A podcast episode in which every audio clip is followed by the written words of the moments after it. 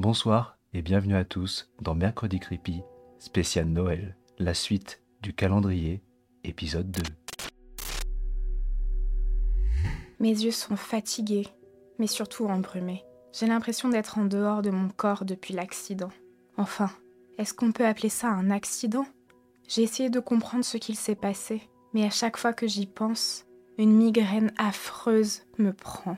Elle me terrasse il m'est impossible de savoir ce qu'il s'est passé durant la dernière heure.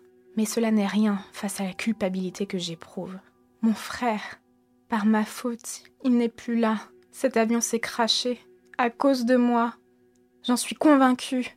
Il n'y a pas de doute. C'est cette boîte, ou plutôt ce calendrier. Cela fait bientôt une semaine que j'essaye de m'en débarrasser. Je l'ai jetée à la poubelle. Elle est revenue devant ma porte. Je l'ai mise à la déchetterie, à une heure de chez moi. Et elle est revenue. J'ai essayé de la détruire, à coups de marteau, la brûler, la jeter dans la rivière. Elle est revenue. J'en ai conclu deux choses. Je suis probablement folle, et la boîte ne me laisse pas le choix. Je vais devoir l'utiliser. Nous sommes maintenant mercredi soir. Le deuxième tiroir de la boîte vient de s'ouvrir. Ma main tremble sans que je puisse la contrôler. Je sais que je dois m'éloigner d'elle. Je prie pour qu'il soit vide. Mais non, il y a un papier, le même que la semaine dernière, épais et recouvert d'encre rouge. Une phrase est écrite. Je commence à tendre ma main quand mon téléphone sonne à côté de moi. C'est ma meilleure amie qui me demande de venir. Elle est toute seule chez elle et veut me montrer un jeu vidéo qu'elle vient de se dégoter. Je reste trop chez moi et ne vois personne. Ça ne me ferait pas de mal de sortir. Je lui réponds que j'arrive d'ici un quart d'heure. Je raccroche et lance un dernier regard au calendrier. Pas ce soir. Je ne peux peut-être pas me débarrasser de toi, mais tu ne me forceras à rien. Je prends mes clés, monte dans le métro et arrive comme estimé une bonne dizaine de minutes plus tard. Je connais le code de la porte par cœur et entre dans le lobby. J'envoie un message pour lui dire que je suis en train de monter. Évidemment, l'ascenseur ne fonctionne pas. Je vais devoir me taper les six étages. Je fais une pause, arrivé au dernier étage, et cherche mon téléphone dans ma poche. Mes doigts rencontrent un bout de papier. Je le sors et lis ce qu'il y a dessus. Ce soir, tu dois entrer par effraction dans la maison de ton ami. Tu sauras quoi faire.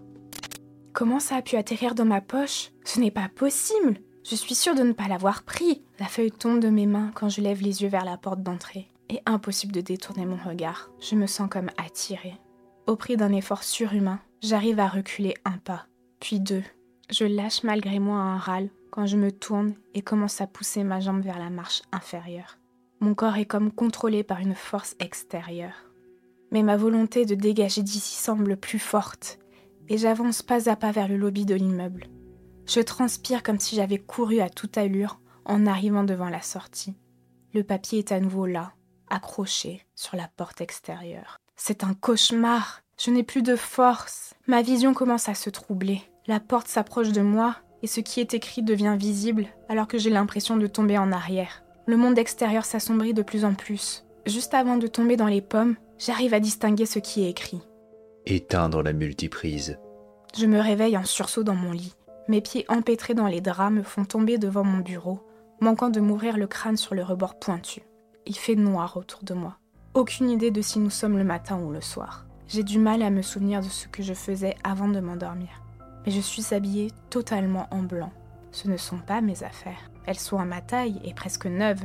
Une tache rouge sur la manche semble fraîche et ressemble à du sang. Un bruit au-dessus de ma tête attire mon attention. Je me relève et vois que le deuxième tiroir du calendrier vient de s'ouvrir, avec le même papier. Défi réussi. À la semaine prochaine.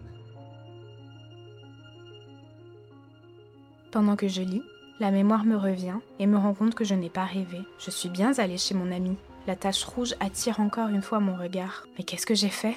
Au bas de la feuille, d'autres mots sont inscrits. Si vous avez aimé